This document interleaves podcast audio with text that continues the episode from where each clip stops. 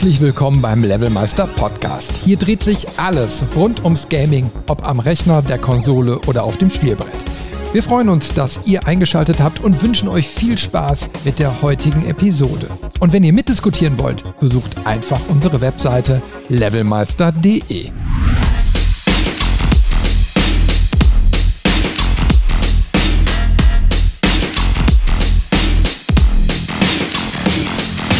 Sind Spiele überhaupt noch was wert? Wird über neue Spiele nur noch gemeckert?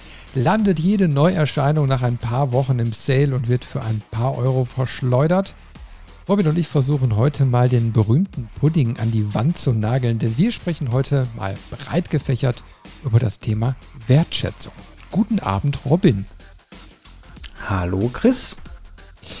Ja, die Idee zu dieser Folge ist ja dadurch entstanden, dass es immer wieder kostenlose Spiele bei Epic gibt äh, und auch immer mehr Abo-Dienste erscheinen. Und ja, was meinst du? Nimmt die Wertschätzung von Spielen gerade spürbar ab? Ja, definitiv. Aber das ist aus meiner Sicht kein Phänomen, was jetzt erst durch Game Pass oder auch durch die äh, Verschenkaktion von Epic kommt, sondern das hat im Prinzip schon angefangen, wo Spiele immer mehr zum ähm, digitalen Download und digitalen Kauf abgedriftet sind. Da fing so diese Abwärtsspirale des äh, Wertempfindens zumindest für Spielen an. Ja, also ich kann mich ja noch gut an die Zeiten erinnern, wo so ein, also wo ich damals einen Amiga 500 hatte und dann äh, mal Monkey Island 2 äh, bekommen habe als, Ge als Geburtstagsgeschenk für 120 Mark noch. Ah, das weiß ich noch. Und äh, also das war was ganz Besonderes für mich. Also das, das habe ich auch jahrelang in der Fassung besessen gehabt und äh, das, das hat mir echt viel bedeutet. Überhaupt so die Spiele damals, weil es eben halt ein knappes Gut war. Also du bist ja nicht da mal so eben dran gekommen und selbst die, für die Schülerversion brauchtest du ja immer Disketten und selbst die waren teuer und heiß begehrt. Und es war eben halt nichts, was du mal so eben bekommen hast. Und äh, ich gebe dir schon recht, ich sag mal, da die Entwicklung hin zu ja, diesen ganzen Downloads, beziehungsweise ich glaube da eher zur, zur ständigen Verfügbarkeit.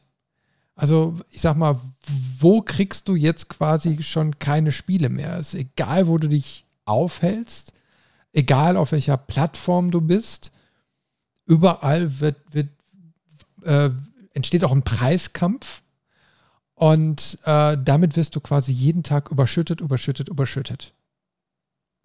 Wobei das mit dem Preiskampf würde ich noch nicht mal unterschreiben tatsächlich. Das ist eher was, was ich so auf dem äh, PC wahrnehme. Ähm, einfach durch die vielen Distributionsplattformen wie Steam, wie äh, Good Old Games, äh, wie Epic, die ja weniger Entwickler sind, sondern wirklich mehr einfach eine Verkaufsplattform. Vor allem so, mhm. so Steam, ähm, die, die machen ja auch so wenig Spiele, dass man die eigentlich eher wirklich wie so ein Amazon für Spiele betrachten kann, als äh, selbstständigen Entwickler an der Stelle. Ja, nicht mehr. Ähm, ne? ja, also noch nie, um ehrlich zu sein. Wenn man mal überlegt, wie lange es äh, Valve schon gibt und wie wenig Spiele die immer nur rausgehauen haben, war das ja noch nie ein Studio, was, was jetzt viel produziert hat oder auch mhm. darauf ausgelegt ist. Ähm, aber so auf Konsolen, sag ich mal, da hast du das eher weniger, weil da sind die Betreiber der Plattform halt auch diejenigen, die ihre Hardware oder entsprechend, wenn sie Exklusivstudios gekauft haben, ähm, ihre Software auch möglichst lange zu einem möglichst hohen Preis verkaufen wollen. Und deswegen wirst du bei sowas wie äh, dem PlayStation Store, dem, dem Xbox Store oder auch, auch dem äh, Nintendo Store ähm, wahrscheinlich zumindest von diesen Exklusivtiteln eher seltener Sales sehen, beziehungsweise die Abstufung ähm, wird da doch langsamer sein als bei jetzt einem, einem Third-Party-Titel, der auf allen Plattformen erscheint. Ich glaube, ja. dafür fällt der Preis wesentlich schneller dann. Da, da gebe ich dir vollkommen recht. Also Nintendo ist ja ein super Beispiel dafür, dass die wirklich ja, eine, eine stabile Preispolitik haben. Also es gibt da kaum, äh, sage ich jetzt mal, eine, eine, Möglichkeit, günstiger ranzukriegen. Also ab und zu hast du jetzt Sales, ähm, wo dann eben halt mal ein Titel günstiger ist, aber dann reden wir auch von, ich sag mal, der minimale Preis liegt dann trotzdem bei 40 Euro. Mhm. Und der Standardpreis liegt dann bei 50 bis 70. Mhm. Aber darunter ja, gehen die dann auch nicht. Nintendo ist da auch ein ganz extremes Beispiel, weil die einfach, ähm, die werden immer frecher mhm. gefühlt, weil, weil wirklich, die haben jetzt schon ein, zweimal auch so Aktionen gebracht, wo die eine künstliche Verknappung einfach gegeben haben, wo sie mhm. gesagt haben, jetzt zum Beispiel die, die Super Mario Collection, wo dann äh, das N64 Mario, das Super Mario Sunshine und Super Mario Galaxy in einem Bundle waren für die Nintendo Switch. Und da haben sie von Anfang an gesagt, wir bieten diese Anzahl äh, an Verkäufen an, beziehungsweise sie haben gesagt, du kannst das Spiel innerhalb von diesem halben Jahr oder äh, was das ungefähr war, kaufen und danach nicht mehr. Mhm. Und das haben die dann auch gemacht. Und die Leute haben natürlich dann auch äh, zugegriffen, weil genau dieser Verknappungseffekt eintrat. Ähm, und sie sich gedacht haben, okay, solange ich kann, sichere ich mir das noch. Ähm, da wird bestimmt auch der eine oder andere bei gewesen sein, der dann zugeschlagen hat und der aber eher nicht zugeschlagen hätte, wenn es diese Verknappung nicht geben würde. Ja, ich, äh, da gebe ich dir recht. Ich meine, wie oft, wie oft habe ich das auch, dass ein Sale eben halt einen dazu verleitet, dann doch zu kaufen, obwohl man das vielleicht dann gerade in dem Moment nicht getan hätte, ne? nur um eben halt, halt schon mal zu haben. Ne? Und ja, das sind eben halt schon so Mechanismen, die die dann gerne ausnutzen, um die, die Ware an den Mann zu kriegen. Mhm. Ja, aber ich meine, kannibalisiert sich da so ein PC als, als Plattform dann nicht selbst, wenn, wenn da nur noch Rabatte, Rabatte, Rabatte wirken für die gleichen Titel? Ich sag mal so, das wird äh, eine kaufmännische Mädchen, äh, Milchmädchenrechnung sein irgendwo. Ähm, du hast dann vielleicht auf dem PC auch ein anderes Publikum. Ich meine, die Leute am Rechner sind halt gewohnt, dass so ein Spiel relativ schnell günstig wird, relativ schnell in dem nächsten Sale ist.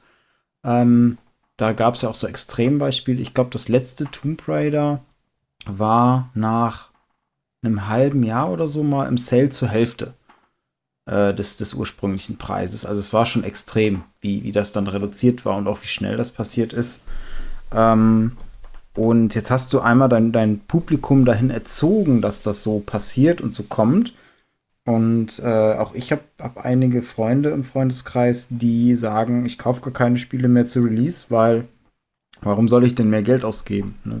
Ich spare ja richtig viel, wenn ich einfach jedes Mal ein paar Wochen, vielleicht sogar ein paar Monate, wenn ich kann, warte und das im Prinzip die Spiele für ein Apfel und ein Ei kaufen kann.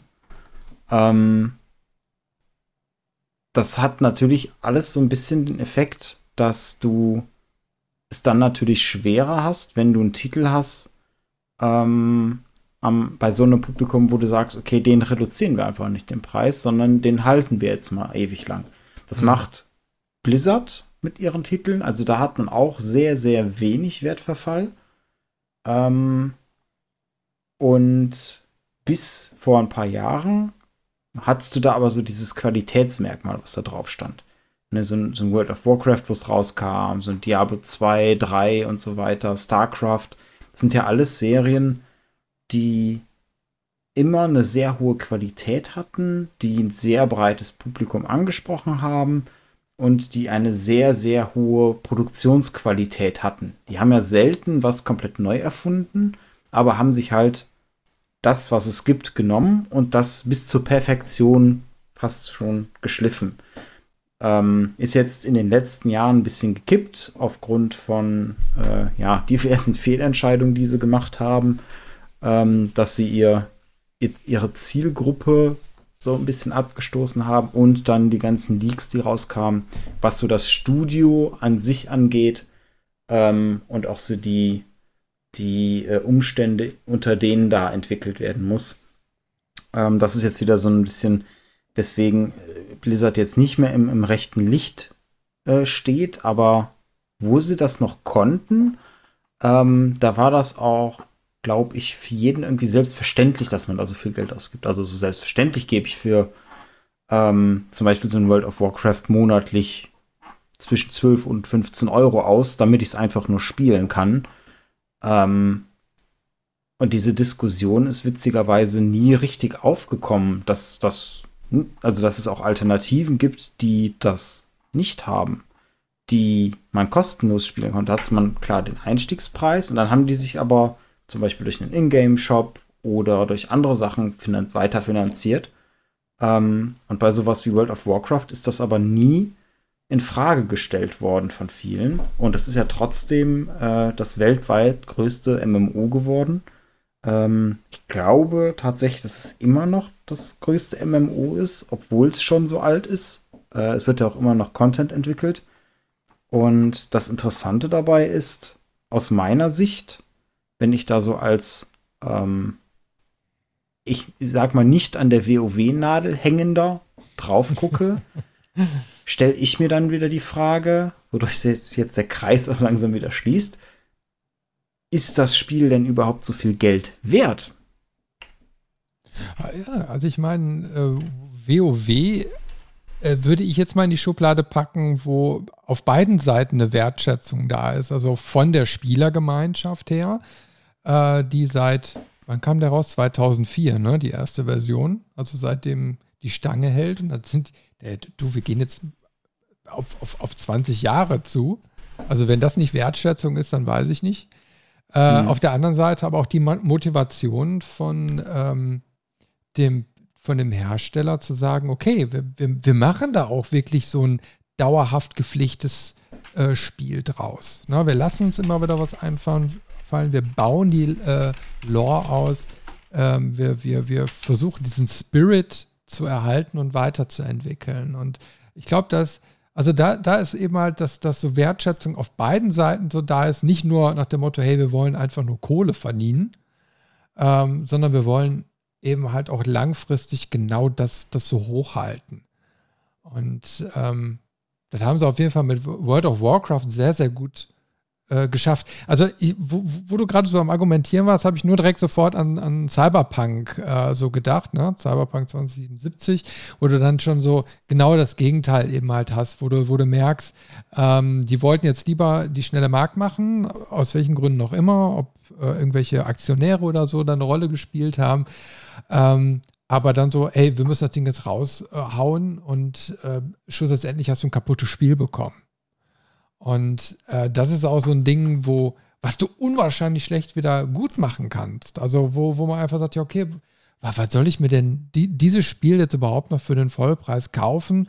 Äh, ich weiß ja gar nicht, ob mich da überhaupt, äh, also wann das Ding funktionstüchtig wird oder ob es jemals überhaupt den Stand erreicht.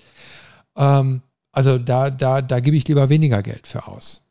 Na, und ich habe jetzt heute noch gesehen, irgendwo war es jetzt gerade im, im Angebot für 30 Euro schon. Und äh, ja, da geht die Spirale schon los. Hm, also, ich finde es tatsächlich umgekehrt.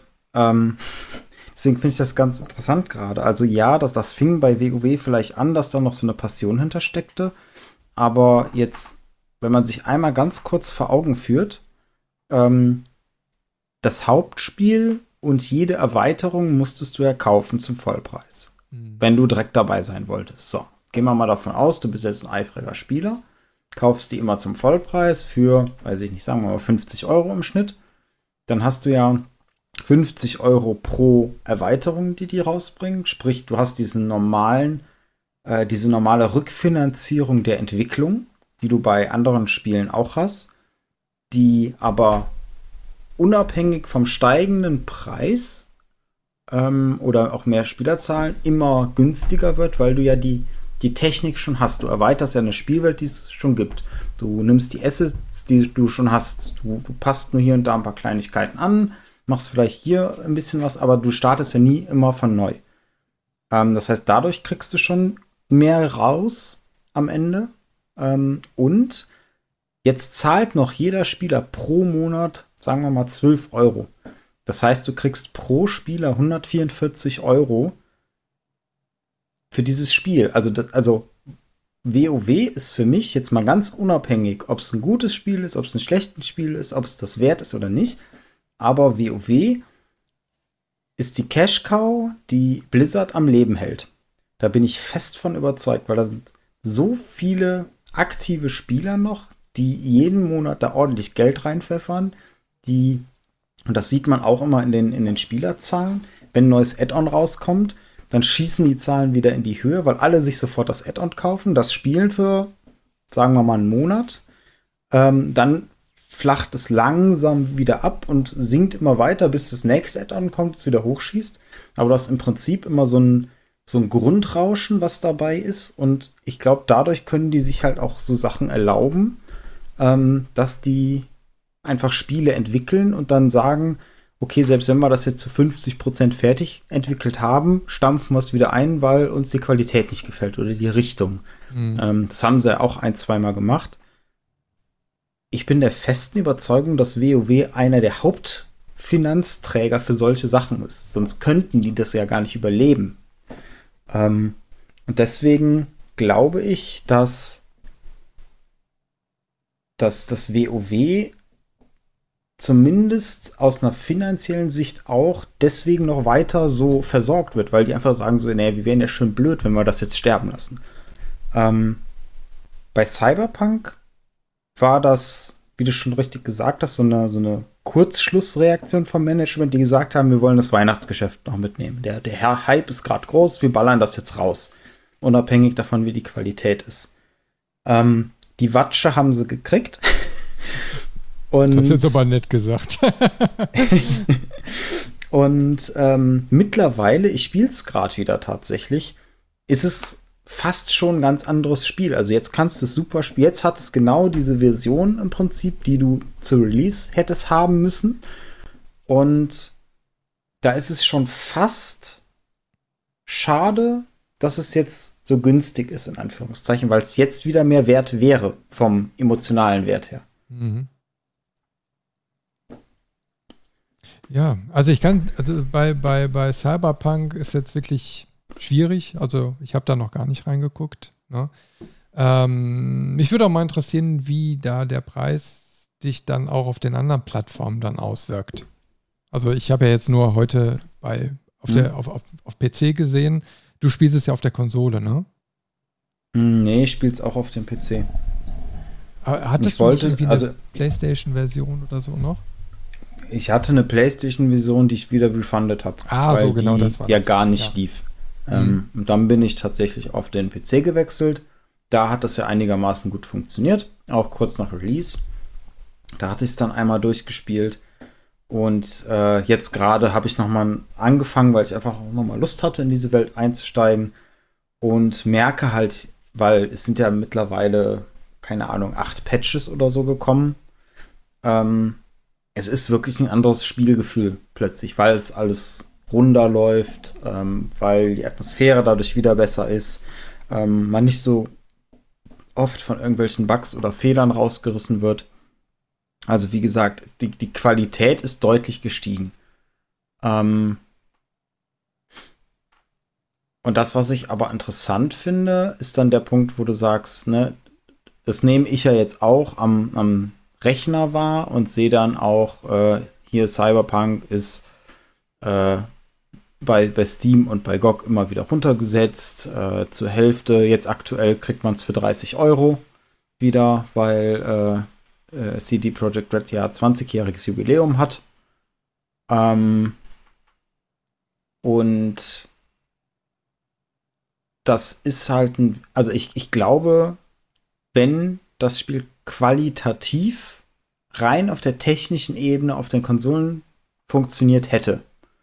Jetzt mal wirklich unabhängig von, äh, die Story war nicht ganz fertig oder Quests waren irgendwie uninteressant, die Welt war irgendwie nicht so, wie man sich das vorgestellt hat, das alles ausgeblendet, sondern wenn es rein auf der technischen Ebene auf den Konsolen funktioniert hätte, Ich glaube, dann hätte sich der Preis auch länger gehalten, weil da ist es ja primär so abgestürzt, einfach weil äh, das auf den, vor allem auf, auf so äh, PlayStation 4 und Xbox One, da hat das ja überhaupt nicht funktioniert. Da bist du ja noch nicht mal auf 30 FPS gekommen bei mhm. echt niedrigen Einstellungen und alles. Das war ja unspielbar.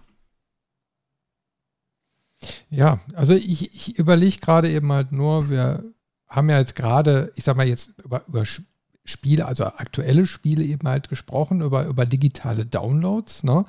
Hm. Ähm, äh, auf der anderen Seite hast du natürlich den, ich sag mal so, den, den, den alten Retro-Markt noch, also wo es um, um, ich sag mal, Boxed-Spiele und, und, und Cartridges und so weiter geht. Mich würde mal interessieren, äh, wie da mal die heutigen Spiele in, in 20 Jahren, wie das aussieht, also wie da auch noch die, die, die Wahrnehmung äh, ist, äh, weil du wirst ja überhaupt gar keine Box-Version mehr haben, beziehungsweise überhaupt irgendwie vielleicht noch Möglichkeiten haben, diese Spiele zu spielen.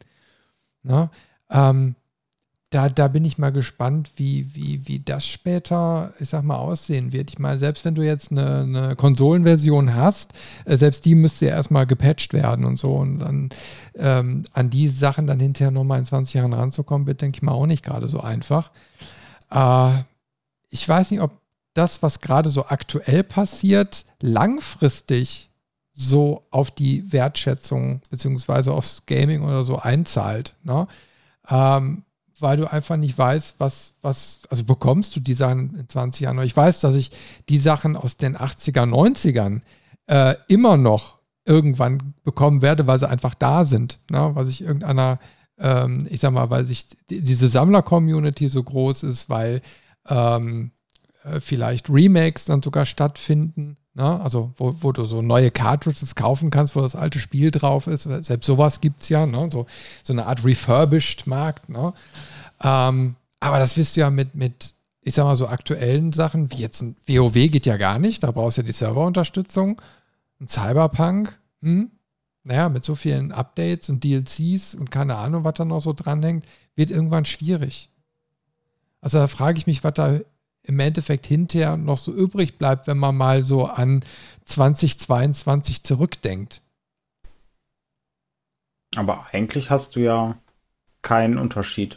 Also die neuen Spiele kannst du ja in 20, 30, 40, 50 Jahren äh, wahrscheinlich auch noch entweder digital drauf zugreifen, über Emulatoren, falls es die dann gibt.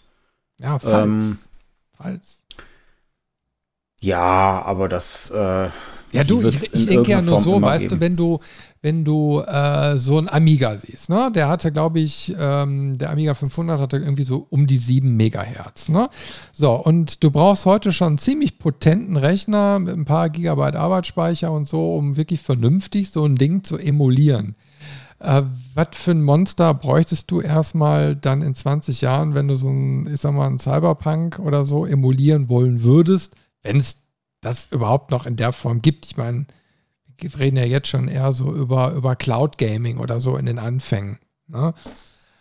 Ich glaube, da sind die Hürden aber weniger die Leistung, die gebraucht wird, sondern du brauchst die Leistung mehr wegen der Architektur, die dahinter steckt. Und die ist ja mit den Jahren auf allen Plattformen, auf allen äh, äh Hardware-Möglichkeiten wesentlich kompatibler und offener geworden. Einfach weil die Spielerschaft das ja möchte. Äh, die, man, man möchte ja, wenn man sich jetzt eine Konsole holt, dass die rückwärtskompatibel ist. Man möchte äh, auch die vorherigen Spiele, also die Spiele aus der vorherigen Generation noch spielen können und so weiter. Ähm, und selbst Nintendo hat da ja eingelenkt, dass man die Classics dann als digitale Version äh, kaufen und spielen kann. Und einen oder anderen, soweit ich mich jetzt nicht falsch erinnere, laufen da wirklich stumpf über einen Emulator teilweise. Ja, die, ähm, die bekommst du ja, wenn du, ja, wie heißt das nochmal, dieses Online-Abo abschließt. Ja, also du musst, kannst so einen Dienst abschließen bei Nintendo, der kostet dann 40 Euro im Jahr oder so. Und dann hast du Zugriff auf äh, den Sega Mega Drive, äh, NES und Super NES und dann ausgewählte Spiele. Heißt, keine Ahnung, 10, 15, 20 Stück. Da kommen auch immer mal wieder neue. Aber du kannst jetzt auch nicht sagen, ich kaufe mir das und das noch dazu. Es gibt ja auch so für den PC so Emula Emulatoren, wo du dann irgendwelche Spiele quasi dazu holen kannst, wie so ein DLC. Ähm, das hast du dabei nicht, da bist du auf Nintendo angewiesen. Äh, auf der einen Seite finde ich es sehr schön, Ne? Also die haben ja auch Zusatzfunktionen dann so eingebaut. Also das ist schön, wenn du dich nochmal in die Vergangenheit katapultieren willst, weil du kannst dann so zwischendurch mal absichern oder so. Ne? Also da haben sie sich schon echt Gedanken bei gemacht. Nur äh, die, die breite Auswahl an Spielen ist natürlich nicht da und du kannst auch nicht irgendwie eigene Sachen per Sideloading oder wie auch immer noch dazufügen oder nach dem Motto, hey, ich habe hier noch eine Lizenz. Ne? Äh, das hast du eben halt leider nicht. Aber sowas ja, würde ich mir hinterher mal wünschen. Also ich meine, dass, dass da auch die ähm, Hersteller sagen, pass mal auf, wir, wir, überlegen uns mal eine Möglichkeit, wie wir unsere Retro-Geschichten so konservieren können, ähm, dass die eben halt auch langfristig noch da sind, auch wenn unsere alte Hardware nicht mehr da ist, nicht mehr funktioniert, nicht mehr reparabel ist. Ne? Weil irgendwann wirst du ein Gameboy oder ein SNES e auch nicht mehr reparieren können. Ne? Ja, aber dafür, dafür gibt es ja tatsächlich dann die Emulatoren. Und die sind ja alle äh, so potent, dass die das auch hinkriegen. Ähm, ja, da ist noch viel Luft nach oben so. Ich meine, jeder kocht da auch so sein eigenes Süppchen. Also du merkst auch da wieder so die Wertschätzung.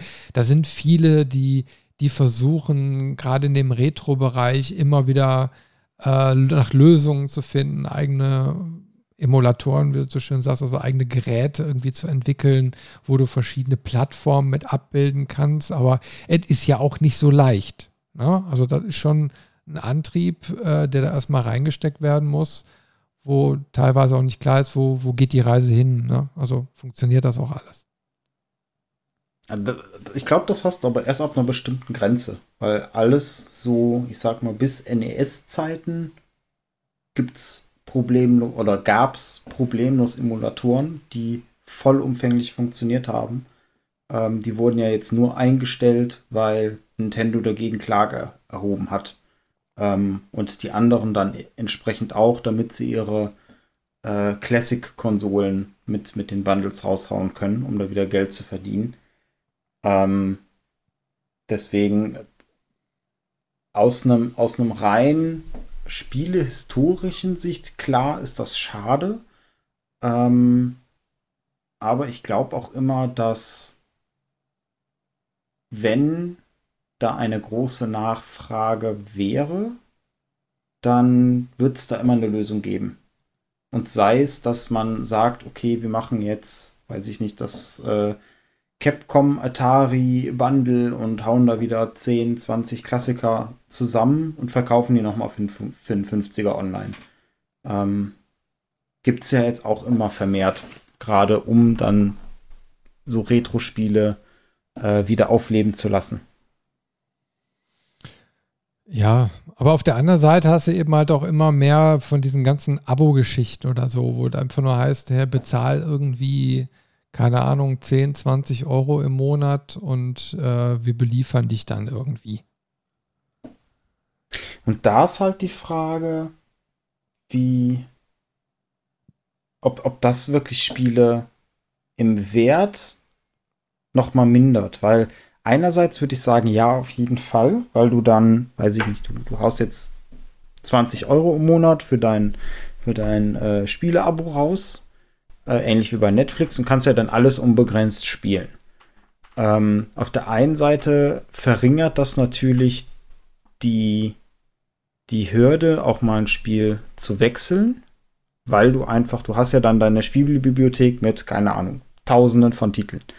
Ähm, auf der anderen Seite hast du aber den Vorteil dadurch, dass Spiele, die du sonst vielleicht nicht gespielt hättest, weil du für das einzelne Spiel keine 20 Euro oder so ausgegeben hättest, dann mal ausprobierst. Also es ist so eine, eine ganz interessante Wechselwirkung, wie ich finde, die da ist, weil mhm. so der, der Game Pass äh, eher die Chance ist, ähm, kleinere Titel und kleinere Perlen zu entdecken und mehr so, so, so ein Abenteuer durch die Spiele durch äh, zu, zu, machen, so eine Abenteuerreise. Ähm, aber wenn man jetzt sagen würde, nee, ich bin der Typ Spieler, der kauft sich einmal im Jahr ein Spiel und das spielt er dann das ganze Jahr, für den wird sich das dann wieder nicht lohnen, weil mhm. der kann dann äh, eher einmal sein 70-Euro-Spiel kaufen ähm, und kommt dann schon hin. Wohingegen, also ne, auch, auch da wieder. Ja, ja, genau, das reicht ihm und er kann es vor allen Dingen auch immer spielen. Das ist ja, das ist das, was, was mich an dem Abo aktuell noch stört, ist immer so dieses, ich kaufe kein Spiel, sondern ich kaufe eine Nutzungslizenz. Mhm. Das ist, das ist bei den Filmen und Serien ja schon durch Netflix, durch Amazon Prime, durch, durch Disney Plus und so weiter etabliert. Aber auch da gab es auch jetzt letztens schon wieder Fälle, wo dann Filme komplett aus der Bibliothek genommen wurden, weil einfach gesagt haben, nee, die Lizenz, äh, die wollen wir nicht verlängern, wir nehmen die jetzt raus. So. Mhm. Und dann kannst du als Kunde strampeln und schreien, wie du willst. Das ist dann Pech. Und das ist dann selbst Pech. Und das ist so ein bisschen das Perfide. Wenn du die, weil ich meine, mich zu erinnern, dass der Artikel, äh, dass es da um Filme ging, die bei Amazon Prime auch gekauft wurden. Also ja, du hast ja, die gekauft in dieser Online-Bibliothek. Und dann waren die halt weg. Und dann hast du halt Pech, weil beim Kauf steht in den AGBs drin, du kaufst eine Nutzungslizenz, nicht den Film. Mhm. Ähm, ja, und, und das ist mal, so das perfide daran ist ja nochmal, dass meistens die Nutzungslizenz teurer, gleich teuer oder sogar teurer ist als eine Blu-ray. Mhm. Das ist ja eben halt noch bekloppter. Ja. Ja, es ist halt die, die reine Bequemlichkeit irgendwo.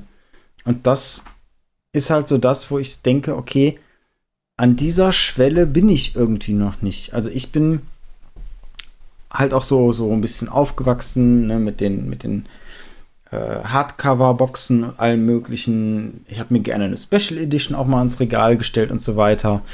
Ähm, das nahm dann jetzt mit den Jahren auch ein bisschen ab und kam dann durch den Kauf der Konsole wieder dazu.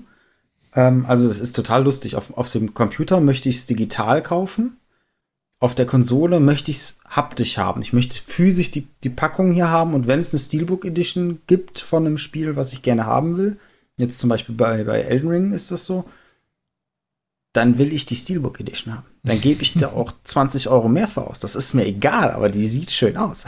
Ja, ja, aber das gehört ja auch zur Wertschätzung mit dazu. Ich finde das auch toll. Ja. Ja also bei, bei, das mir ist halt eben halt so immer der Sammeltrieb. So das, das Preisargument, äh, äh, ne? Ähm, du kannst dein Geld eben halt nur einmal ausgeben, aber, aber trotzdem finde ich es gut. Ich finde es einfach gut, dass es die Sachen gibt. Und ich meine, ich war ja noch letztens bei jemandem zu Besuch, der hat dann auch die ganze Vitrinen voller Merch und so gehabt, ne? Und teilweise auch Sachen, die bei diesen ähm, Sondereditionen mit dabei waren, also irgendwelche Helme oder so, wenn du dich erinnerst, ne? Von, von gewissen mhm. Spielen. Ah, da geht dir sofort, sofort das Herz auf. Ne? Also das, das finde ich, das find ich klasse. Das hat so eine Langfristigkeit auch, wo, woran du dich erfreuen kannst. Also total toll. Ja. Und, und es ist einem auch halt eher im Gedächtnis. Also das fällt mir jetzt auch wieder das Äquivalent zu, zu DVDs und Netflix und so weiter, weil ich es da mehr merke aktuell. Aber ich stehe lieber vor meinen drei Ikea-Regalen voll mit Blu-rays und DVDs und suche mir einen Film aus, als mich durch diese endlose Bibliothek von Netflix zu klicken, bis ich irgendwann mal was finde, worauf ich vielleicht Lust haben könnte. Ähm, also bei mir ist es wirklich so, dass ich, ich sag mal, Sachen, die ich besonders wertschätze, versuche auch auf einer Blu-ray zum Beispiel zu kriegen. Äh, betrifft meistens ältere Filme, ähm, also wo es schon so darum geht, dass die Verfügbarkeit nicht immer gewährleistet ist. Ähm, und, und da bin ich dann auch eher dabei, eben halt das lieber physisch zu haben, ähm, um einfach sicherzustellen, dass ich das in 20, 30 Jahren theoretisch noch habe. Hm. Ja, und bei so, bei so aktuelleren Geschichten habe ich das weniger. Ich glaube, das ist aber einfach nur die persönliche Motivation. Verstehst du? Du, du je älter du wirst, desto mehr hängst du sowieso eine Vergangenheit, ne? Äh, weil dir das einfach nochmal so, so, ein, so ein Gefühl gibt, wie, wie damals, wo du die Sachen das erste Mal für dich entdeckt hast. Und diese Zeit ist, glaube ich, ziemlich besonders. Egal, ob es um Spiele, Filme oder Bücher oder sonst irgendwie was geht. Und ähm, ähm, dann versuchst du die, die eben halt auch eher physisch dann, dann äh, zu erhalten, ähm, anstatt digital. Obwohl ich glaube, zum Beispiel ist bei GOG oder so ist der Ansatz ja nochmal anders, weil die Sachen, die du da bekommst, die so quasi remastered oder wie auch immer sind, neu aufbereitet sind, äh, dass die dann nochmal ohne Kopierschutz oder so sind, wo du sagst, okay, pass mal auf, die Version, die wirst du in irgendeiner Art und Weise auch in einem Ökosystem in, in ein paar Jahrzehnten noch abspielen können. Hm. Also den, den ja, Ansatz finde ich schon gesund von denen. Klar, das ist auch der Grund, warum ich tatsächlich bei GOG am liebsten kaufe, weil ich einfach weiß, okay, im Zweifel selbst wenn sich ankündigt, dass die Pleite machen, lädst du halt die ganzen Installer runter und hast die für die Ewigkeit. Mhm. Ähm, und das ist dann nichts irgendwie, oh, guck mal, da hat er jetzt äh, in der Grauzone agiert. So, nee, da, ich habe das Ding gekauft, ohne Kopierschutz, ich darf das verwenden, Punkt. Ähm, aber es ist halt trotzdem noch, dass da irgendwie auch so ein bisschen der, der Wahnsinn mitkommt. Ich meine, du hast ja bei äh, GOG und bei Epic auch diese, diese Darstellung ähm, in der Regel, als wenn es ein, ein Regal ist, wo dann die ganzen mhm. Spiele drin sind. Ähm, du kannst ja auch sogar vom Hintergrund noch ein bisschen umgestalten, dass es auch schön aussieht. Also sprich genau diesen Effekt, den ich, den ich bei den DVDs habe, wenn ich vor meinem Regal stehe und mir die Sachen angucke, den kann ich da auch so ein bisschen, klar, immer noch digital, aber immerhin in einer, in einer abgespechten Form mal ähm, darstellen. Wohingegen ich das bei Steam, ich glaube mittlerweile geht es da auch. Ähm, aber die klassische Ansicht bei Steam ist ja die plumpe Liste mit den ganz kleinen Icons einfach daneben, dann steht der Name und dann ab dafür. Ähm, und da habe ich tatsächlich auch so ein bisschen für mich festgestellt, dass ich häufiger bei sowas in diese in diese Zwickmühle komme, dass ich, äh, wie das Klischee sagt, die Dame vor dem, vor dem Kleiderschrank, ich habe nichts anzuziehen und alles mhm. ist voll. Alleine, wenn ich gucke, auf dem Rechner habe ich digital äh, auf Epic, GOG und Steam zusammen fast 700 Titel. Das ist noch mehr als ich. Ähm, ne, da, da kommen dann noch die ganzen Konsolenspiele dazu. Da kommen, äh, weiß ich nicht, vielleicht ein, zwei einzelne äh, PC-Spiele noch dazu, die ich noch so von früher habe. Ähm, und noch ein paar wenige, irgendwie so 20, 30, 40 Stück bei, bei Origin. Aber trotzdem bin ich dann regelmäßig vor dieser riesigen Masse, vor diesem riesigen Berg und weiß nicht, worauf habe ich jetzt Lust zu spielen dabei. Ja, ja da macht und die, die bei der Menge, die er schlägt, ein. Genau, und bei der, bei Konsolen habe ich das viel weniger, weil da habe ich meine, jetzt für die PlayStation 4 zum Beispiel, meine 20 Spiele. Und die habe ich, ne, die, die, diese paar habe ich gespielt, diese paar habe ich angespielt, diese paar habe ich noch gar nicht gespielt. Und da fällt mir die Entscheidung viel schneller, okay, darauf hast du Lust, das spielst jetzt. Oder ne, das, das spielst jetzt nochmal, da willst du nochmal äh, reingucken oder was weiß ich. Und das war bei mir vor ein paar Jahren, wo ich mir dann die PlayStation 4 geholt habe, eine ganz bewusste Entscheidung. Und zwar genau deswegen, genau weil ich wieder weg wollte von, von Fast Food, nenne ich es mal, wieder hin zur Gourmet. Die, ganz bewusst diese, diese Verknappung und die höhere Wertschätzung für die Spiele, um ein Spiel, was ich mir kaufe, dann auch länger zu spielen und nicht so, fünf Minuten gespielt, oh nee, macht keinen Spaß, nächstes. Also ich kaufe tatsächlich seit einiger Zeit äh, weniger bei Sales ein. Ähm, einfach aus dem aus der Ursache heraus, dass ich der Meinung bin, ich habe jetzt auch genug. Ähm, es ist selten, also ich sag mal, das sind viele Spiele, wo ich sage, oh, die, die würde ich ja schon gerne in meiner Sammlung so äh, ergänzen.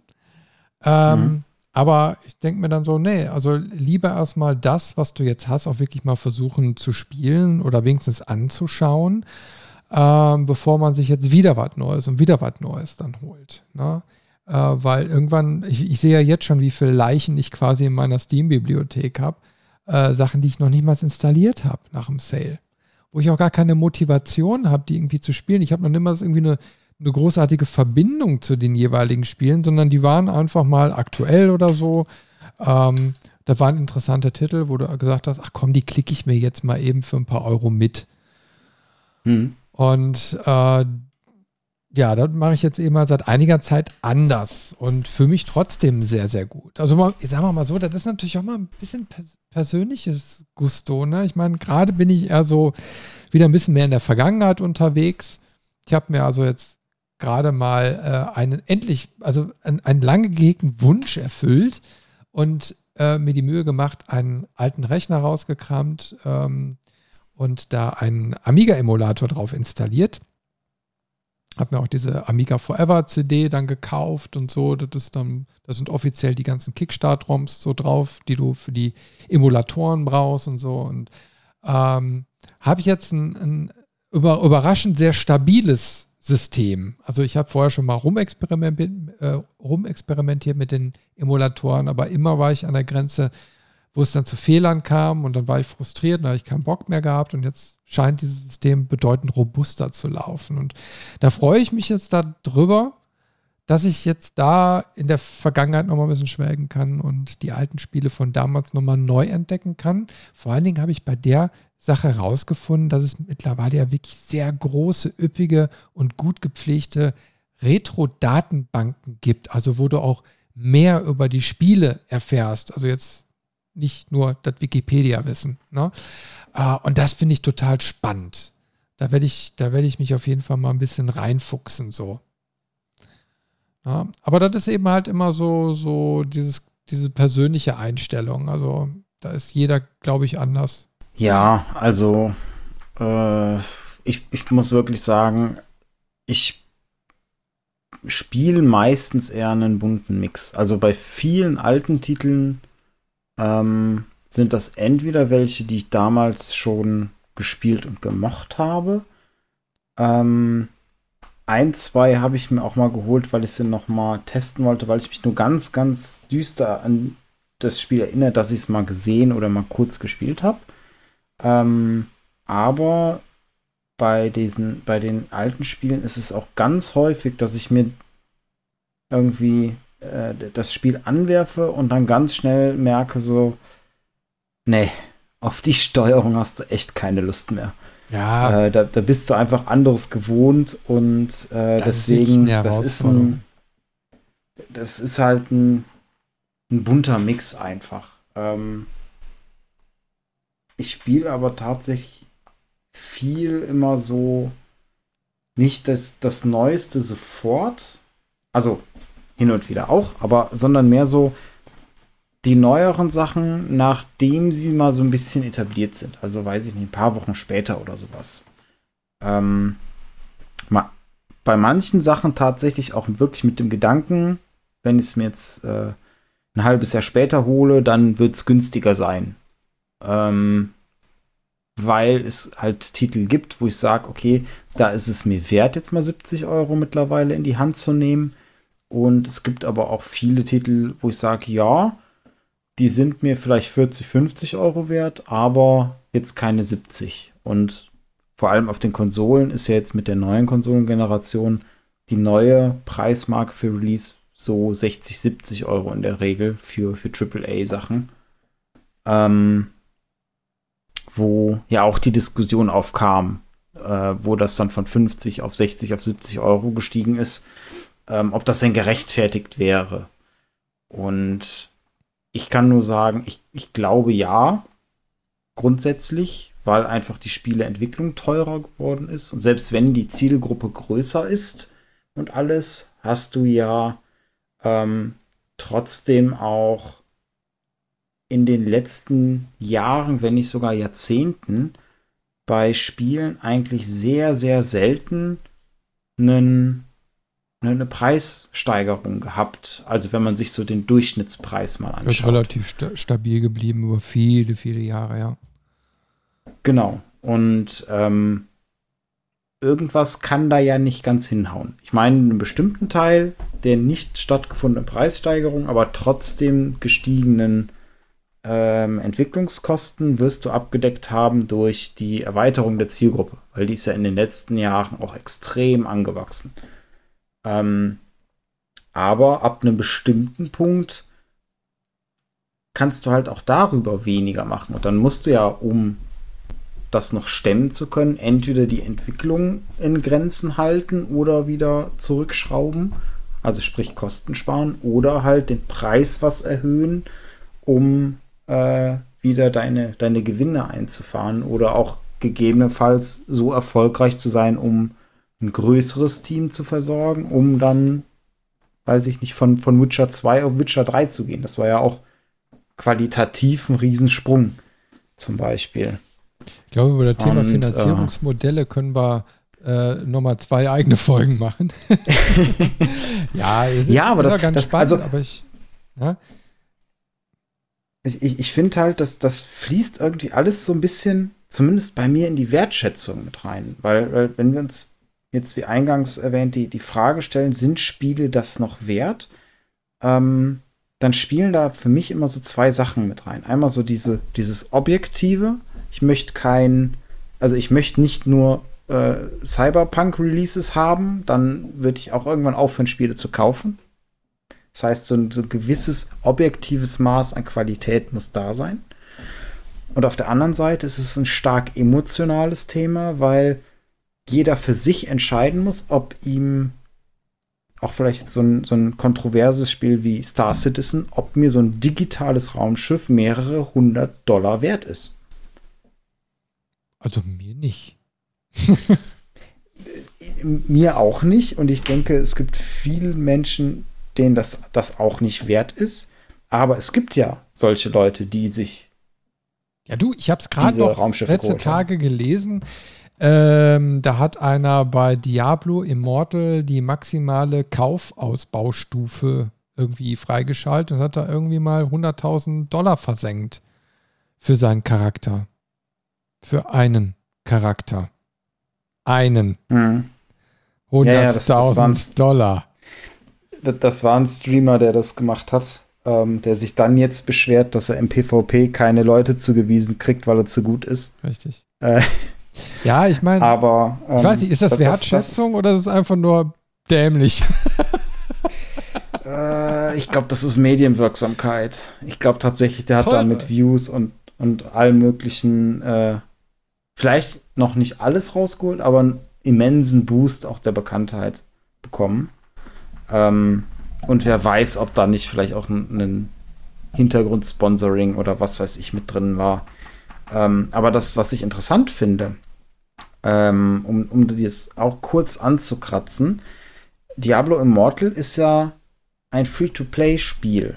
Sprich, die Hürde, das zu spielen, ist ja auch recht gering. So, und, und das, was ist ja in den letzten Jahren häufiger passiert, vor allem der, der Mobile-Markt. Auf dem Mobile-Markt ist es ja fast schon verpönt, wenn du für ein Spiel was bezahlen musst. Ähm, und der Preis dafür sind dann die Ingame-Shops oder die ganzen äh, Spiralen, die dich immer dazu drängen, hier gib doch Geld aus, um das nächste Level schneller zu machen. Gib doch Geld mhm. aus, um den Boss zu schaffen. Gib doch Geld aus, um Ausrüstung zu kriegen. Und ich finde, das sind so Mechanismen, die das Spiel für mich deutlich abwerten, weil ich mir dann denke, okay, dann, dann gib mir doch lieber das Vollpreisspiel und ich habe mein komplettes Paket, anstatt dass du mir den Big Mac immer scheibchenweise verkaufst. Ich bin da voll auf deiner Seite. Ich meine, ich bin auch einer von denen, die diesen Hype um Mobile und so überhaupt nicht verstehen. Ich verstehe es einfach nicht. Also für mich sind die meisten Spiele wirklich sehr minderwertig. Es gibt nicht viel, wo, wo ich sage, wow. Ne? Also, weil, weil meistens allein schon die, die Umsetzung auf den Smartphones oder so hapert, äh, dass sie eben halt nicht stabil laufen oder wie auch immer. Ne? So, und ähm, äh, ich, ich vermisse da wirklich diese normalen Vollpreisspiele. Und es wird von Anfang an immer gesagt, nee, die Leute geben das nicht aus. Und also anscheinend sind wirklich die Zielgruppen so zersplittert auf den einzelnen Systemen, ähm, dass ich auf dem Smartphone, weil eben halt jeder hat und jeder verfügbar hat, auch in jeder Altersgruppe, dass sich da eben halt eine andere Nutzergruppe komplett gebildet hat, die völlig anders agiert als vielleicht unser eins, die einen ganz anderen Einstieg so in das Thema hatten. Ja? Also mir würde nicht einfallen, wenn ich jetzt ein Diablo 3 habe oder demnächst ein Diablo 4 kommt, warum soll ich jetzt auf dem Smartphone ein ziemlich kostspieliges äh, Diablo Immortal zocken. Ne? Ähm, vor allem, weil das Smartphone dann sowieso andauernd leer ist. ne? äh, und ich auch jede Menge Handheld-Devices habe. Ähm, das erschließt sich dann eben halt mir überhaupt nicht. Und aber anscheinend ist das auch, wie gesagt, eine Zielgruppe, die auf ja, Wertschätzung, wenn du jetzt in Richtung Casual Gaming oder so siehst, äh, ja auch gar keinen Wert legen. Das ist eben halt Casual. Das ist so, du suchst dir das raus, wo du Bock drauf hast und dann bleibst du an der Nadel hängen. So à la Candy Crush. Ja, ähm, ich meine, Wertschätzung findet er. Ich weiß halt nicht, wie, wie individuell ich die Wertschätzung da, da sehen würde. Ähm, ich meine, man darf nicht unterschätzen, äh, der, der Mobile-Markt ist einer der größten Spielemärkte und auch einer der erfolgreichsten, den wir haben. Ähm, einfach weil auch bei Candy Crush und so Sachen die Leute halt viel Geld ausgeben. Ähm, ja, aber das ist halt diese Spirale, die funktioniert halt. Oder es ist einfach nur Langeweile bekämpfen. So die Zeit auf dem Klo überbrücken. Würde ich nicht pauschal sagen. Du hast halt den Vorteil, ähm, bei dem, bei dem Handy, da ist halt alles drin. Das ist Spielekonsole, das ist Kommunikationsgerät, das ist Kamera, das ist Videokamera, das ist äh, Dateienüberträger, äh, das ist Taschenrechner, das ist Navi. Also du, hast ja da wirklich so ein, so ein Ich kann alles Gerät und ich kann mir das schon vorstellen, dass es ähm, auch viele Leute gibt, die da einfach gerne spielen, weil das Ding haben sie eh immer mit. Äh, es gibt zum Beispiel von, äh, von Animal Crossing eine, eine Version fürs Handy und die ist ziemlich nah an dem, was du für die Switch kaufen kannst. Und das ist auch eigentlich ziemlich gut ausgebaut. Also du kannst da auch ohne Geld auszugeben viel Spaß mit haben. Ich meine, klar, mit, mit Geld ausgeben kommst du an manche Sachen schneller ran, aber es scheint dann noch recht fair gestaltet zu sein. Und für das mal eben am Tag eine halbe Stunde da rein äh, einloggen, durch die Insel laufen, die Sachen machen und dann wieder ausloggen. Und dafür ist Animal Crossing ja auch auf der Switch ausgelegt. Das ist ja nicht dafür ausgelegt, ähm, dass du am Stück das Spiel durchspielst oder acht Stunden täglich da, da reinbutterst oder so, sondern okay, es ist ja wirklich ne? darauf ausgelegt, kurz einloggen, kurz die Sachen machen und dann wieder warten bis zum nächsten Tag. Ja, also ich ähm, meine, im, im, im, Smartphone äh, als solches sehe ich sehr, sehr viel Potenzial. Äh, ich, du kannst ja theoretisch auch die Steam Link App auf dem Handy nutzen und dann quasi auf deine Spielebibliothek auf dem Rechner zugreifen. Äh, die Funktion nutze ich eigentlich nur deswegen nicht, weil ich keinen vernünftigen Controller und so, keine vernünftige Bedienung fürs Handy habe. Und auf der anderen Seite mir das Display einfach noch zu klein ist. Also ich merke schon bei der Switch, dass viele Spiele eigentlich nicht für den kleinen Bildschirm unbedingt gemacht sind. Also, dass es so gerade eben geht, aber auf dem großen Display wäre es besser. Mhm. Ähm, so, und die, die meisten Titel, die du eben halt so am Rechner spielst, die sind für einen vernünftig großen Monitor ausgelegt. Und ähm, das machen meine Augen dann auch schon langsam nicht mehr mit. Das wird dann einfach anstrengend. So, du, und das willst du dann eben halt nicht noch abends auf der Couch. Ne? Ähm, aber ich gebe dir ja schon recht, dass da noch, noch, noch viel, äh, ich sag mal, für normale Gamer auch begraben liegt. Also der, aus, dem, aus, dem, Smartphone kann man noch viel, viel mehr rausholen. Nur, ähm, also da sehe ich dann von meiner Seite auch aus wieder Wertschätzung. Also, da, weil auf dem, auf dem Gerät könnte ich viele tolle Spiele dann nochmal abends auf der Couch genießen, wo ich mich jetzt vielleicht nicht unbedingt noch mal in den Rechner setzen würde oder so, ne? Weil du es einfach anders konsumieren kannst. Ähm, aber eben halt dieser Casual-Bereich, den sehe ich da doch ein bisschen kritisch. Also auch wie die Erziehung der, der Spieler dann, dann voranschreitet. Also ich meine, wir nehmen Spiele sehr breit wahr auf verschiedensten Plattformen, in verschiedensten Ausprägungen. Wir diskutieren über Lootbox-Systeme oder DLCs. Äh, normaler, ich sag mal, Anwender, der nur diese Smartphone, also diese Mobile-Game-Geschichten eben halt kennt, äh, lernt Spiele in einer komplett anderen Facette kennen. Und da sehe ich aber eben halt aber eine Gefahr, so wie sie gestrickt sind. Es kommt halt drauf an. Ähm, also der, der Vorteil ist halt einfach, du erreichst mehr Leute. Viele Leute, die am Handy spielen, würden sich nie einen Rechner holen, um da zu spielen, würden sich keine Konsole holen, um zu spielen, ähm, weil sie das Handy aber eh haben und vielleicht auch regelmäßig da, da eh dran sind, ähm, testen sie hier und da mal aus. Und das kann ja eine, eine ganz, auch ein ganz schöner Einstieg sein, um zu sehen, ach guck mal, das macht mir Spaß, jetzt äh, versuche ich doch mal irgendwie äh, auf einer anderen Plattform oder mal was anderes zu spielen. Ähm, oder finde das Konzept ganz gut und irgendwie äh, habe ich dann noch ein interessantes Spiel in der Werbung gesehen und dann, dann überlege ich doch mal, ob ich mir die Switch hole, um als so, so Hybridsystem, weil die Switch ist ja ein gutes Beispiel für so ein äh, portables und stationäres Hybridsystem. Ähm, ich finde, das kann schon passieren. Äh, was, was du natürlich hast, ist, dass du einen komplett separaten Markt im Prinzip hast. Es gab mal so Versuche, das miteinander zu integrieren. Ähm, auch bei Battlefield 4, soweit ich mich erinnere, gab es so einen Commander-Modus, den konnte man, glaube ich, auch vom Tablet oder vom, vom Handy aus spielen. Das heißt, du hattest die Leute, die dann vom Mobile-Device äh, diesen, diesen Commander äh, gesteuert haben und dann quasi die Karte von oben gesehen haben und ihr Team unterstützen konnten. Und die, das Team selber waren dann halt die Leute an den Konsolen oder den Rechnern und da gab es eine, eine, Interaktion zwischen den beiden Welten. Ähm, hat sich eigentlich nie so richtig durchgesetzt. Es gab auch bei anderen Vers Spielen Versuchen. Äh, ganz ekelhaft war das bei Assassin's Creed Unity, wo du dann quasi im Spiel Truhen hattest, die du nur öffnen konntest, wenn du irgendwie die App davon hattest und in der App noch irgendwas anderes gemacht hast.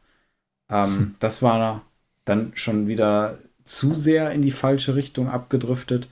Aber man merkt ja auch, gerade bei so Spiele Wertschätzung, dass man immer mal wieder versucht, entweder das Spiel komplett breit zu streuen oder wenn das halt nicht möglich ist, wegen so Sachen äh, mit Displaygröße, mit äh, Interface, weil du musst ja für ein für ein Handy ein ganz anderes Interface bauen als für eine Konsole, als für einen Rechner.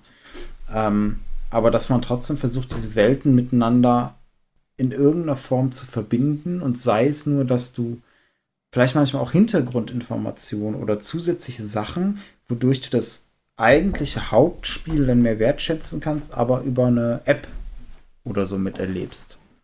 Mhm. Kann ja auch äh, in sowas ausarten wie jetzt Pokémon Go. Ähm, das hatte einen riesigen Hype und hat viele Leute begeistert.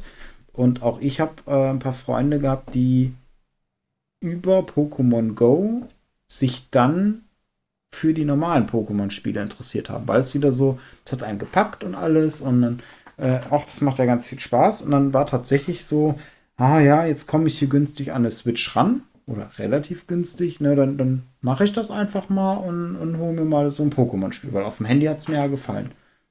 Mhm. Ja, so als Gatekeeper-Funktion. Ne? Das ist natürlich schön, wenn über Bande gespielt äh, so die Leidenschaft beim Spieler wieder geweckt wird. Oder überhaupt erstmal geweckt wird. Ja, und, und sowas wie Diablo Immortal, ich meine, wir, oder die, die, die Presse und auch die Gamer hauen da viel drauf, auch nicht ganz unberechtigt.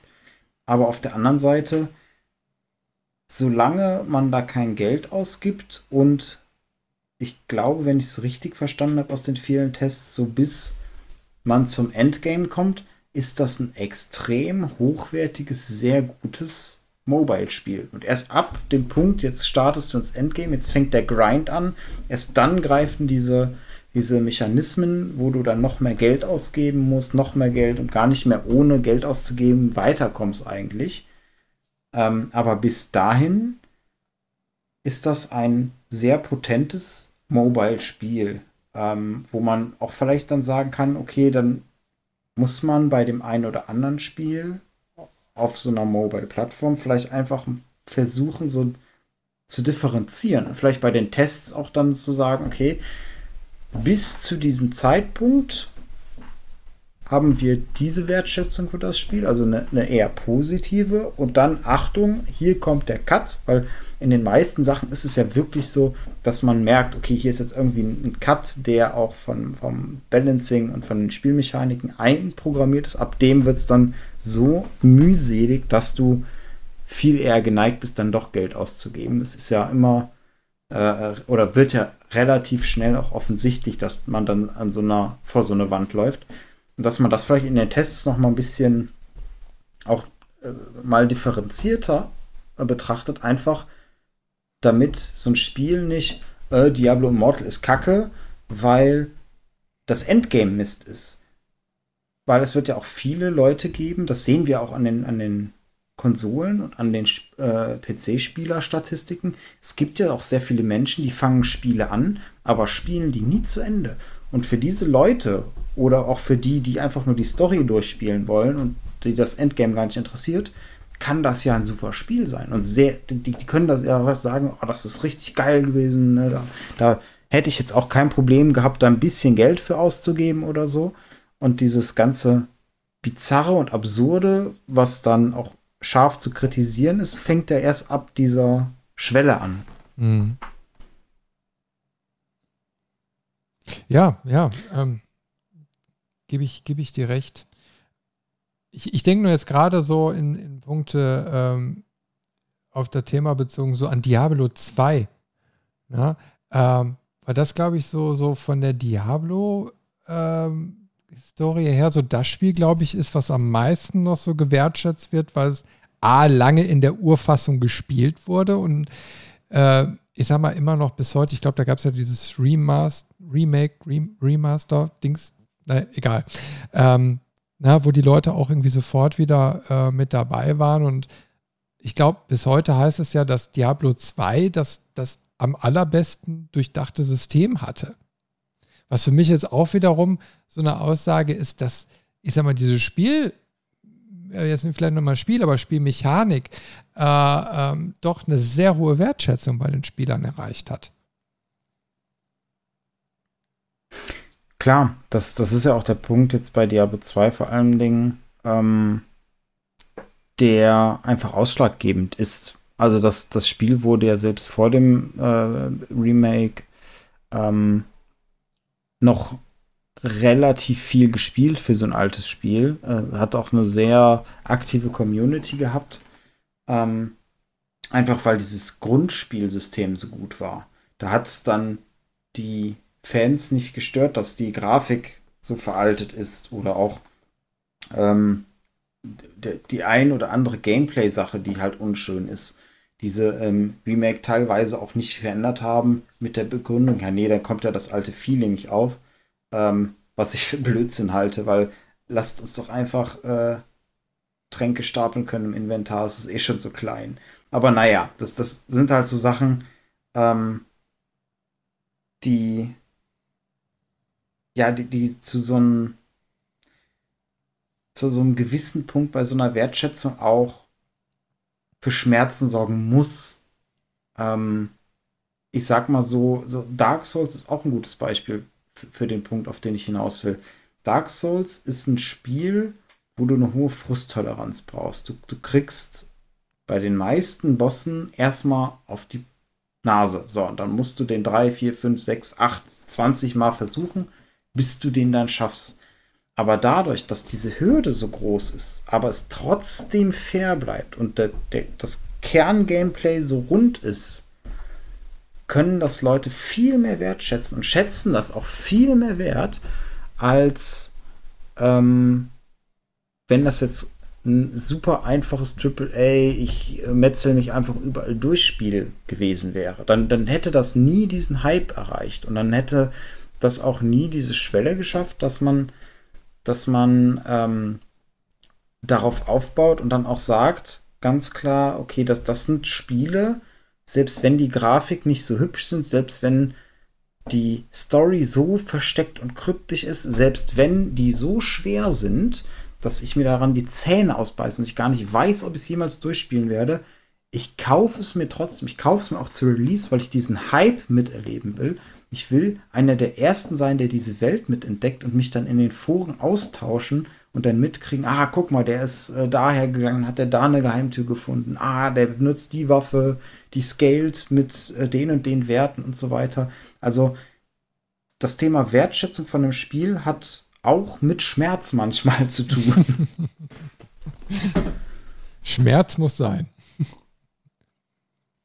Aber apropos Schmerz, ähm, ich sag mal, äh, es kann ja auch alles wehtun. Ähm, eine aktuelle Geschichte ist ja vielleicht, äh, sollten wir vielleicht auch mal drauf eingehen, Monkey Island, also Teil 3, also der eigentlich offizielle Teil 3, der jetzt von Ron Gilbert kommt. Ähm, mhm. Wo man sagen muss, okay, Monkey Island war ja immer eine sehr wertgeschätzte Spielereihe. Äh, natürlich die ersten Teile, wo er noch mit dran beteiligt war, aber auch die nachfolgenden Titel, äh, die dann auch nicht mehr unter LucasArts und so liefen. Äh, so, jetzt kommt eben halt ein neues Spiel, äh, wo direkt so dieser, dieser Beef quasi Richtung Entwickler ähm, geht. Also die Leute beschweren sich sehr, sehr massiv wohl über diesen gewählten Grafikstil. Ähm, wo ich äh, wo ich jetzt wieder so eine anderes, ein anderes Extrem erkenne, äh, wo die Leute, ähm, äh, ich sag mal, so neue Wege nicht wertschätzen, ne? wo, wo, wo einfach sagt, also er, er, Ron Gilbert ist ja nun mal einer, wenn der Projekte macht, der macht die gut. Der macht es überlegt und alles, was hinterher rauskommt, ist eigentlich hat Hand und Fuß. Da kann man eigentlich schon fast drauf vertrauen. Ron Gilbert ist eigentlich ein Gütesiegel statt ein Name. Ne? Und das habe ich auch bei, bei äh, Timbleweed Park, wenn du dich erinnerst, äh, gesehen. Das war ja auch so ein, so ein äh, Kickstarter-Ding, was die gemacht haben im Pixel-Art-Look. Ähm, das hat er umgesetzt, weil er da irgendwie auch so Lust mal drauf hatte und die Leute haben gewusst, okay, so einer, der Maniac Mansion und so gemacht hat, der wird äh, garantiert was Cooles an den Start bringen. Und das hat er dann eben halt auch geschafft. Also die, die, die Sachen von ihm werden einfach gewertschätzt und das zu Recht. Und äh, jetzt kommt da eben mal dieser neue Titel und äh, da wird sich sehr, sehr aufgeblasen, äh, was ich überhaupt nicht verstehen kann, ähm, statt sich einfach mal überraschen zu lassen. Wo, wo man einfach sagt, komm, vielleicht mag ich den Grafikstil im ersten Moment nicht, aber lass uns doch erstmal auf den Erscheinungstermin warten und uns dann eine eigene Meinung bilden. Und das finde ich so ein bisschen schade, dass, dass dann da eben halt ähm, da mit, mit sehr, sehr scharfen Kanonen, glaube ich, auf Spatzen geschossen wird. Oder wie siehst du das? Ich bin ja immer noch der Überzeugung, dass das äh, nur eine sehr kleine Minderheit war und der äh, Ron Gilbert zumindest zum Teil überreagiert hat. Äh, weil er hat ja ganz klar gesagt, er wird jetzt nichts mehr zu dem Spiel sagen, bis es draußen ist ähm, weil er keine Lust auf diese, diese Community hat. Ähm, ich meine, das war auch extrem, weil die Leute im, im Schutze des Internets ja völlig am Rad drehen. Also da ging es auch wirklich dann um Todesdrohungen wieder und solchen Blödsinn. Ähm, aber ich muss sagen, ähm, mich hat der, der, der Artstil neugierig gemacht, aber ich finde den jetzt auch nicht super auf den ersten Blick. Ähm, trotzdem, ich will es mir halt im Gesamtwerk angucken. Ich will erstmal wissen, okay, wenn es fertig ist, ähm, wie kommt das denn rüber? Wir haben jetzt einen Trailer gesehen. Äh, es gab Figuren, Le Schack zum Beispiel, fand ich, sah, sah ziemlich gut aus.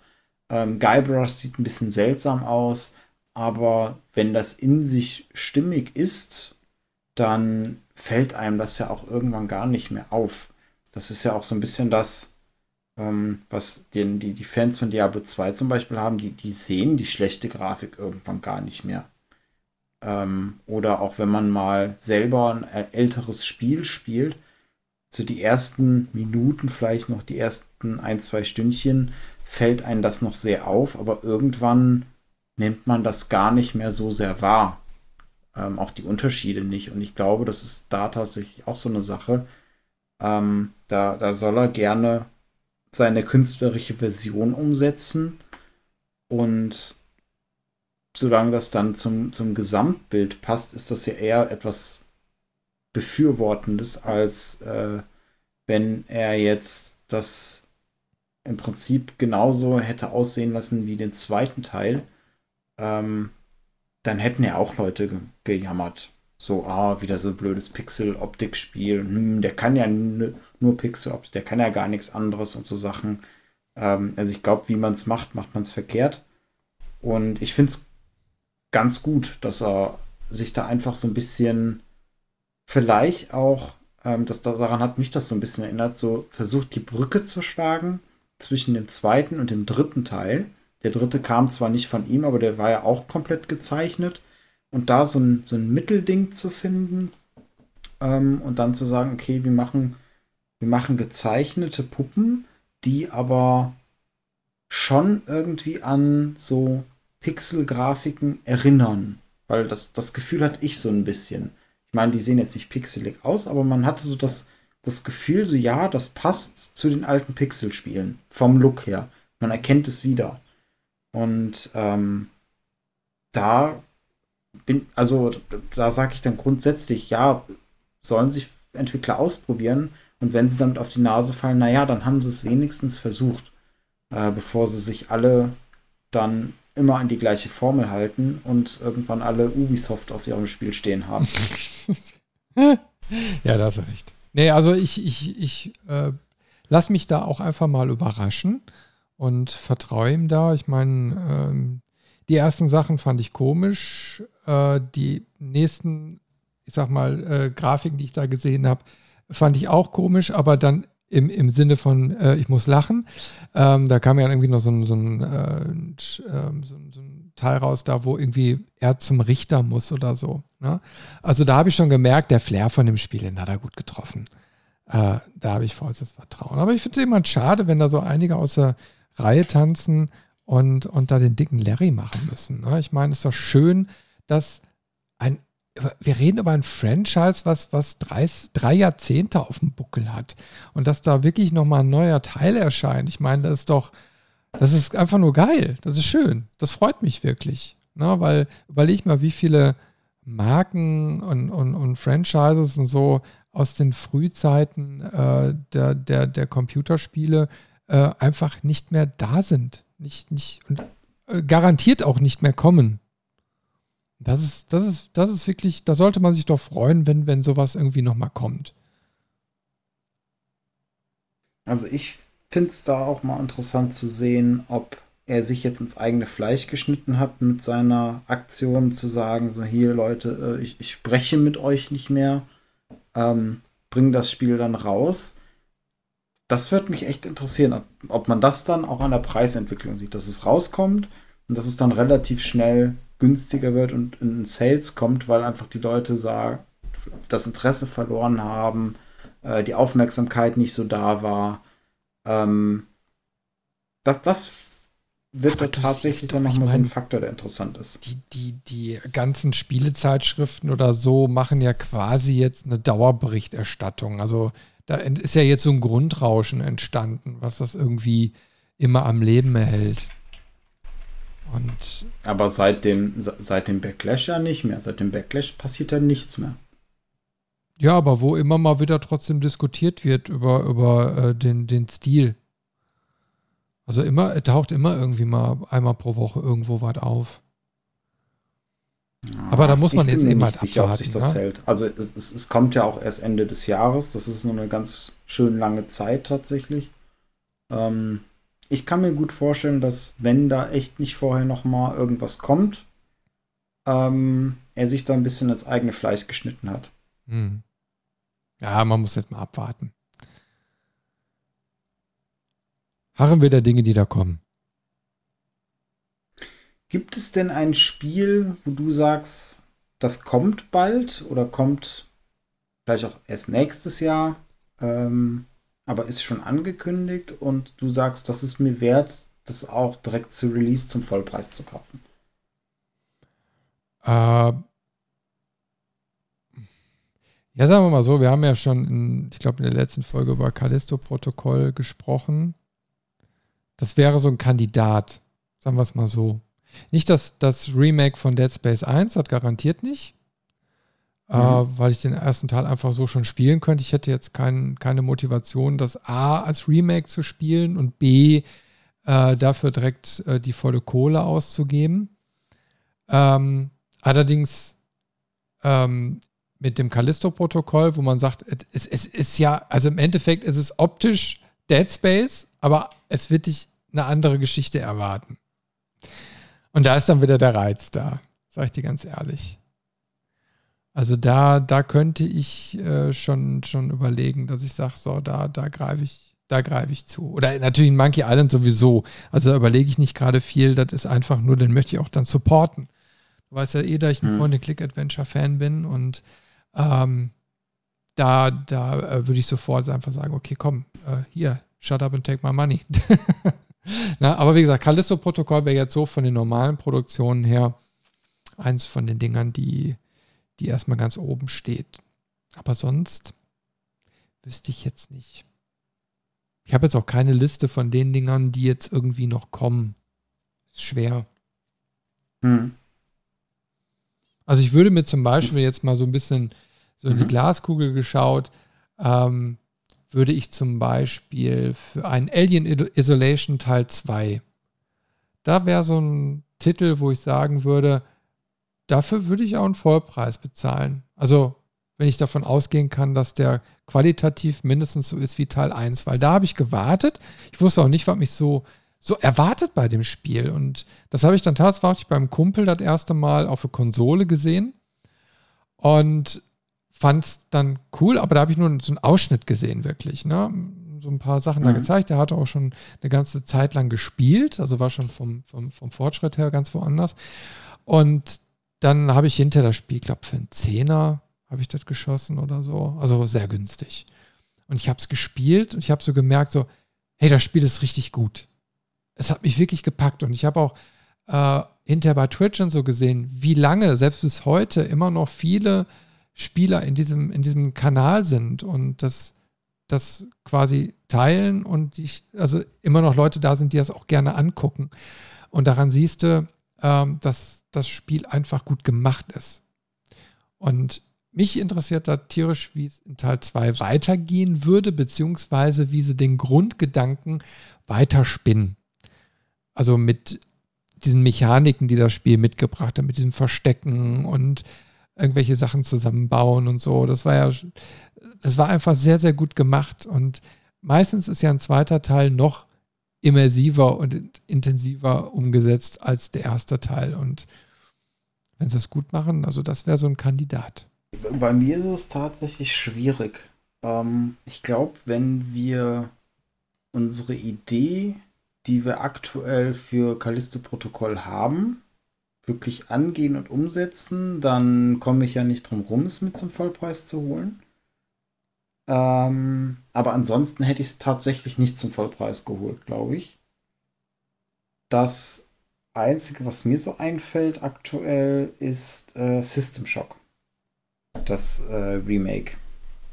Ja. Da freue ich ja. mich schon, schon tierisch drauf und das will ich eigentlich auch sofort, wenn es rauskommt, haben.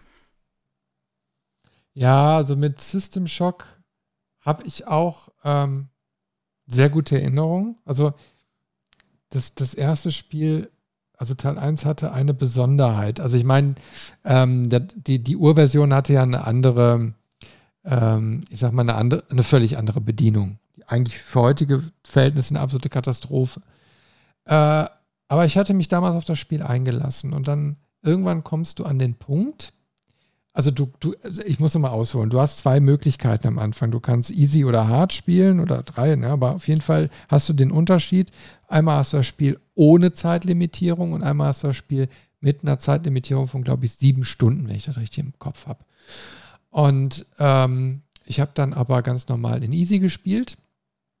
Aber irgendwann kommst du an den Punkt, wo ein Countdown anfängt. Ich glaube 45 Minuten, keine Ahnung. So, und äh, das ist mir so im Kopf geblieben, weil für damalige Verhältnisse dann auch so viel passiert ist. Also du hast gemerkt, okay, wenn du da, wenn, wenn diese Uhr jetzt abläuft, ist wirklich vorbei. Ne? Du musst jetzt gucken, dass du den Endspurt dahin legst. Und gleichzeitig war dann alles irgendwie am Beben, du konntest nicht mehr gerade laufen. Irgendwie so habe ich das in Erinnerung. Ist jetzt auch schon lange, lange her. Aber das ist mir echt im Kopf geblieben. Und das wäre natürlich auch so die Hoffnung, dass das so ein Remake, der jetzt kommt, sowas dann auch irgendwie mit auffasst. Also, dass die, dieses, dieses Erlebnis, was ich da hatte, würde ich gerne nochmal in neu erleben. Ne?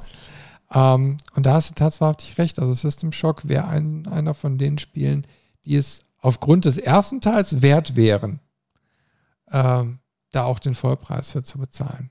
Da wäre ich gerne direkt von Anfang an mit dabei. Naja, aber wie du schon sagst, das ist immer eine sehr individuelle Geschichte und äh, ich sag mal, die Sachen, die man schon kennt und die man mag, für die hat man ja eben halt diese Wertschätzung. Und dann ist man eben halt auch bereit, wenn ein Nachfolger kommt, zu sagen, ähm, okay, ähm, da, da gehe ich jetzt erstmal in, in Vorlage und hoffe, dass das Spiel dann eben halt auch gut ist. Ich überlege gerade, ob ich, ob ich ein Beispiel habe, das das dementiert. Aber ich glaube, also so spontan fällt mir zumindest nichts großartig ein, wo ich nicht zumindest von dem Entwickler schon mal ein Spiel vorher gespielt habe. Ähm, wo ich mich jetzt in den letzten Jahren darauf gefreut habe, wo ich dann zum Beispiel in Cyberpunk habe ich ja auch zum Release gespielt, habe ich auch richtig darauf gefreut. Aber da hatte ich ja auch oder sehr stark dahintreibend war halt auch die Erfahrung mit Witcher 3. Ähm, bei den anderen war es eigentlich auch viel so. Äh, ja, das. Also bei, bei Wertschätzung, klar, will man natürlich auch immer so ein bisschen Sicherheit haben. Ähm, das lässt sich natürlich dann auch einfacher, einfacher umsetzen, sage ich mal, wenn man auf was Bekanntem aufsetzt. Das ist ja auch der Grund, warum wir äh, in allen Medien immer wieder Fortsetzungen oder Remakes äh, oder auch manchmal Uminterpretationen von, von bekannten Marken haben, ähm, weil du einfach viele Leute schon mal, ach stimmt, das, das kenne ich ja von damals und da gefiel mir das, dann äh, gucke ich da doch mal rein. Und bei sowas komplett Neuem kann so eine Wertschätzung auch kommen, aber häufig dann wahrscheinlich doch erst im Nachhinein.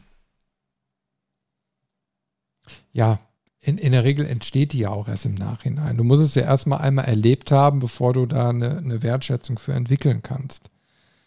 Ja, oder wenigstens einen Eindruck musst du davon gewonnen haben. Hm. Ja, also ich habe da viele, viele Titel, wo ich, wo ich immer noch sage, da muss ich, da muss ich sowieso noch mal reingehen und äh, weil die mich einfach so überzeugt haben, weil ich die einfach toll fand. Ja? Und ähm, wo, ich, wo ich dann sage, okay, da möchte ich mehr Stunden äh, investieren oder hoffe sogar, dass da vielleicht irgendwann nochmal ein Nachfolger oder so kommt. Ja? Also eine tolle Überraschung war damals ähm, Breath, Breath Edge. Ne? Ähm, so ein, so ein, so ein äh, Early Access Titel eben halt, den ich dann mir mal geklickt hatte und der hat mich schon in der Version, in der er dann da war, der war noch nicht fertig und nichts, aber bis zu dem Punkt, wo man spielen konnte, hat er mich sehr gepackt. Und nur bisher war eben halt keine Zeit, keine Ruhe, sich mit dem Titel, der mittlerweile schon lange, lange fertig ist, dann mal jetzt in Ruhe auseinanderzusetzen. Aber das steht jetzt für den Herbst oder so mal wirklich ganz weit oben auf der To-Do-Liste. Oder eben halt natürlich unser Last of Us. ja, da warte ich ja nur auf dich. ja, ja, es geht bald, denke ich mal, auch da wieder mit los. Aber du hast da völlig recht gehabt. Ähm, du brauchst nur die ersten paar Minuten von, von Last of Us spielen und dann, dann merkst du schon, dass sich das Spiel da sehr, sehr schnell abholt. Und ich bin mal gespannt, wie es da eben halt weitergeht. Ein, also bis jetzt bin ich sehr, sehr positiv angetan und äh, bin mal auf das restliche Erlebnis noch gespannt. Aber ich glaube, das ist eben halt auch so eine Spielereihe, ähm, wo ich jetzt einfach mal mutig bin und sage, ähm, die wird mir wirklich im Kopf bleiben und äh, wird dann bei mir auch eine hohe Wertschätzung erreichen. Mhm. Ja, es sind auf jeden Fall auch Erlebnisse weiß jetzt noch nicht, je nachdem, äh, wen man fragt, ist die Wertschätzung ja vorhanden oder äh, man, man hasst das Spiel. Es gibt tatsächlich, glaube ich, kaum Leute, die so neutral da stehen, sondern entweder man liebt man äh, es oder hasst es. Ähm, aber das werden wir dann mal in zukünftigen Folgen alles mal aufbrechen. Da hast du recht. Und ich finde, das ist auch ein guter Ausstiegspunkt für heute. Oder hast du noch was ganz Wichtiges, was wir zu diesem Thema ergänzen müssen? Äh, ja, liebe Zuhörenden, zu, Zuhörende, din, din, ZuhörerInnen. ZuhörerInnen. ähm, bitte einmal Levelmeister wertschätzen. auf, auf allen möglichen Kanälen. Lasst ein Like da, abonniert, kommt auf die Website, kommentiert, schreibt uns Nachrichten, wie toll wir sind oder wie nicht toll wir sind. Oder ob ihr Wünsche habt oder Anregungen oder, oder, oder. Es gibt viele, viele Möglichkeiten. Da hast du vollkommen recht. Aber ich würde mir eben halt auch wünschen, dass ihr gerne nochmal zu diesem Thema vielleicht mal Ergänzungen kommentiert. Könnt ihr auch auf unserer Webseite machen, äh, weil die Meinung von euch da draußen ähm, würde mich dann auch mal sehr, sehr stark interessieren, vor allen Dingen so in welchen Bereichen ihr da unterwegs seid, wo eure Wertschätzung liegt, äh, die ja völlig unterschiedlich sein kann. Also wir haben, ihr habt ja schon gemerkt, ich sag mal, die letzten äh, anderthalb Stunden, die wir jetzt gesprochen haben, war wirklich ein Pudding an die Wand nageln. Es ist nicht einfach, dieses Thema, weil die Wertschätzung mit vielen anderen Dingen korreliert. Ähm, und äh, dann eben halt auf verschiedene Zielgruppen und verschiedene Spielarten beziehungsweise auch Spielealter anspricht. Ähm, aber deswegen da draußen, äh, haut einfach mal in die Tasten. Gerne auch bei Discord äh, dass wir da so ein bisschen ins Gespräch kommen, wenn ihr Bock habt. Ähm, um das einfach mal an der Stelle zu vertiefen. Ich glaube, da kann man noch vieles, vieles zu sagen und wenn ihr da Lust drauf habt, dann äh, seid einfach mal so nett und haut die Tasten rein. Genug Appell, oder? Gleich kommt sowieso im Abspann noch ein Appell. Da kommt immer ein Appell. okay, dann würde ich sagen, äh, machen wir den Sack für heute zu und verabschieden uns. Sagen danke, dass ihr wieder eingeschaltet habt und sagen bis zum nächsten Mal hier bei Levelmeister. Ciao. Ciao. Vielen Dank, dass du den Levelmeister Podcast bis zum Ende gehört hast. Wir hoffen, dir hat diese Folge Spaß gemacht und du schaltest auch beim nächsten Mal wieder ein. Zu jeder Folge kannst du mit uns natürlich gerne diskutieren. Gehe dazu auf unsere Webseite levelmeister.de und kommentiere einfach unter unserer Podcast-Folge. Alternativ kannst du uns auch auf Facebook oder Instagram eine Nachricht hinterlassen. Und wenn du uns unterstützen willst, dann kannst du das gerne über eine positive Bewertung in einem Podcast-Verzeichnis deiner Wahl machen. So werden wir in Zukunft besser gefunden und gewinnen noch mehr Hörer. Und zu guter Letzt kannst du uns auch auf unserer Steady-Seite finanziell etwas unterstützen. Aber das ist vollkommen freiwillig. Vielen Dank fürs Einschalten und bis zur nächsten Folge.